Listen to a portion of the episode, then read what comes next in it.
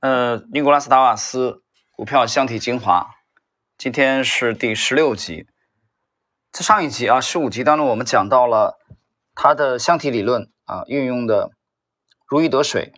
上一集操作的是它整个箱体理论操作的第三只股票，而且这只股票呢，我在上一集讲了，它其实是啊吻合超级杯柄的，大家可以 结合一下这个主力。这个 A 股主力密码系列，这里边有个终极听单啊，你能找到的，在里边有一个威廉奥尼尔超级杯柄，把这一集结合一下，然后呢，再结合一下利弗莫尔曾经操作过的那只股票啊，在上一集我曾经讲了啊，把这只股票的图表可以翻出来，大家去体会一下啊，我相信你会有所领悟的。我们看今天这一集内容，即便在遥远的印度，我也能明显的感觉到美国股票。交易所必定发生了很奇怪的事情，我不得不与自己做艰苦的斗争，一抵住给纽约打电话了解事情缘由的冲动啊，等于压抑住这种冲动。每当我想给经纪人打电话的时候，我就对自己说：不，我千万不能打，打了只会听到谣言，继而让你犯糊涂。当我坐在加尔各答的格兰酒店，对华尔街发生的一切感到纳闷的时候。没有谁的决心和耐心比我受到的煎熬更严重。几天后，来自纽约的一个电话让我备受考验的耐心变成了恐惧。这是我的一个经纪人打来的，我被他吓得心脏几乎停跳。他说，他们已经暂停了布鲁斯在美国股票交易所的交易。当我听到这句话的时候，电话都差点掉地上了，我惊恐万分。布鲁斯停止交易。我在这家公司上投了六万多美元。全部资金都投进去了，这是不是说这些钱都会损失掉呢？当时我很难集中精力再听下去，几分钟后我才从恐惧中恢复过来。因为我几近疯狂，所以过了好长时间我才明白，这并不是说我要破产，而是我现在可以以每股一百美元的价格在柜台市场卖出布鲁斯。我被彻底搞懵了，一百美元一股，这怎么回事？大家还记得啊，在上一集我们讲到，它是在成本是在五十又四分之三到五十三又八分之五啊，在这个之间，那这样算下来，它成本也就在啊五十二美元左右吧啊，我们粗略的算一下，或者还不到一点。那现在它可以在一百美元一股柜台市场可以卖出啊，基本上这个利润翻番了啊，他几乎觉得难以置信。当他通过纽约。到加尔各答的长途电话告诉我整件事情的来龙去脉时，我直哆嗦。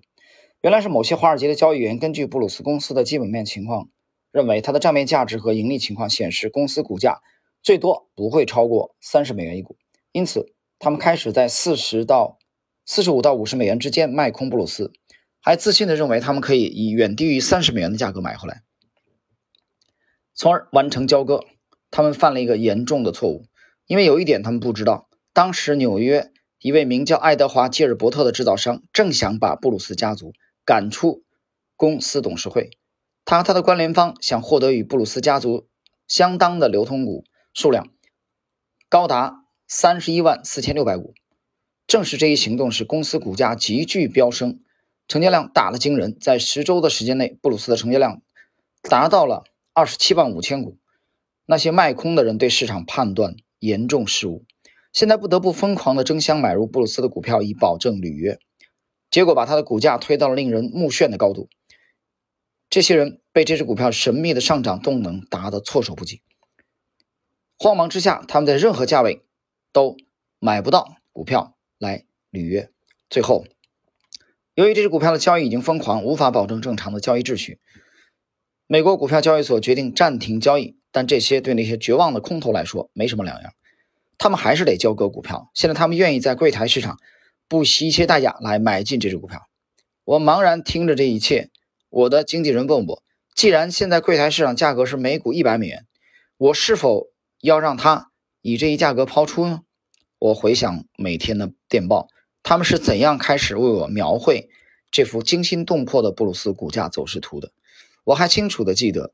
当我告诉自己要坚强，不要打电话询问到底发生什么事情的时候，所经受的严峻考验。因为打电话了解到的消息也会被我冠以谣言的名头。停顿一下啊，这个我们从解读这个达尔斯以来啊，大家可以去回顾一个细节，他在早年的时候听消息啊，听谣言已经把他折腾惨了，所以他听到这种就这个这个谣言传言啊，他本身现在就会非常的警惕。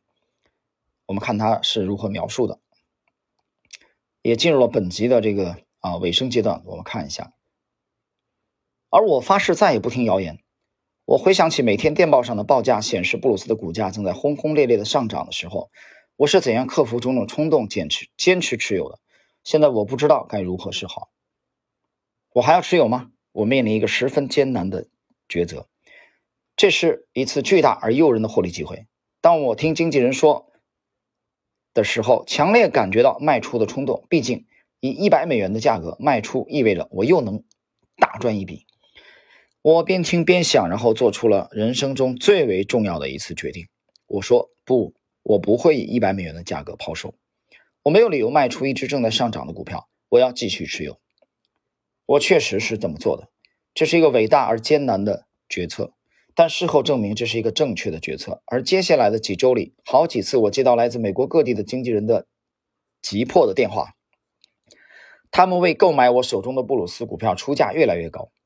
我在柜台市场上一百股、两百股，零零星星的抛出了股票，最后的平均售价是一百七十一美元。啊，大家想一想啊，它的成本大概也在五十二美元附近或者五十二美元以下。他现在以一百七十亿美元抛出，啊，这意味着什么？意味着他他获利已经超过了百分之两百。这是我第一次在股市上打的真正意义上的大胜仗。我从这次交易中获利二十九万五千三百零五点四五美元，啊，就赚了将近三十美元，三十三十万啊，三十万美元。这对我来说是件天大的事儿，我太高兴了，甚至都不知道是怎么回去的。我向所有愿意倾听的人诉说这一故事，我向他们展示我的电报单。他们唯一的反应是：是谁告诉你消息的？我竭力想说明，没有人告诉我任何消息，这完全是凭我自己的判断实现的。我为此兴奋不已，激动不已。没有人相信我，我敢肯定，我在加尔各答的所有朋友，直到今天都认为吉尔伯特先生肯定向我吐露了秘密。那么，以上呢就是第七章啊，它的箱体理论奏效的这个最后这部分内容，呃。他是以这个回忆啊故事的形式描述了他操作这只股票的啊经历，而且大获其利啊，赚了赚了二十九万五千多美元，呃，可以说是第三只股票啊，彻底的印证了他的啊箱体理论是适合他本人的，而且这个停牌啊，场外市场这个场外柜台市场可以一百美元溢价收购。啊，到后来的这个几乎均价一百七十亿美元抛出，我们看到了布鲁斯股票后来的炙手可热。但是作者的确没有听信消息，所以这个这一集啊的内容，其实告诉我们股市的确存在这样的机会啊。我觉得我不能说每天都有啊，那不可能，太扯了。但是基本上每年都会有这样的机会啊。我经常讲，除了单边暴跌的大熊市，这样的机会都存在。那么问题是你能不能把握得住？这个就要求什么？你要有体系。你这个体系不应该依附于任何人的消息、传言、传闻、臆测，对吧？因为你不能违反违反这个市场的规则啊，公平、公正、公开。当然，绝对的没有啊，相对相对而言，所以你可以通过一些公开的。啊，数字啊，报道，公开的图表，去建立你的教育体系。这样的话呢，我觉得你才能达到我我们之前一直在讲啊，做交易，在这个行业 长久的生存。你可以夜夜安枕啊，你睡眠质量比较好，因为你知道你没有违规的做法，对吧？你判断股价的走势的正确，你的盈利都来源于你的交易体系。像尼古拉斯达瓦斯的这个经典的案例，布鲁斯一样，他充分证明了这一点，实际上也给了每一位啊立志于在股市成功的投资者啊一个非常经典的案例。这里边的确有许许多多东西啊，值得我们去回味。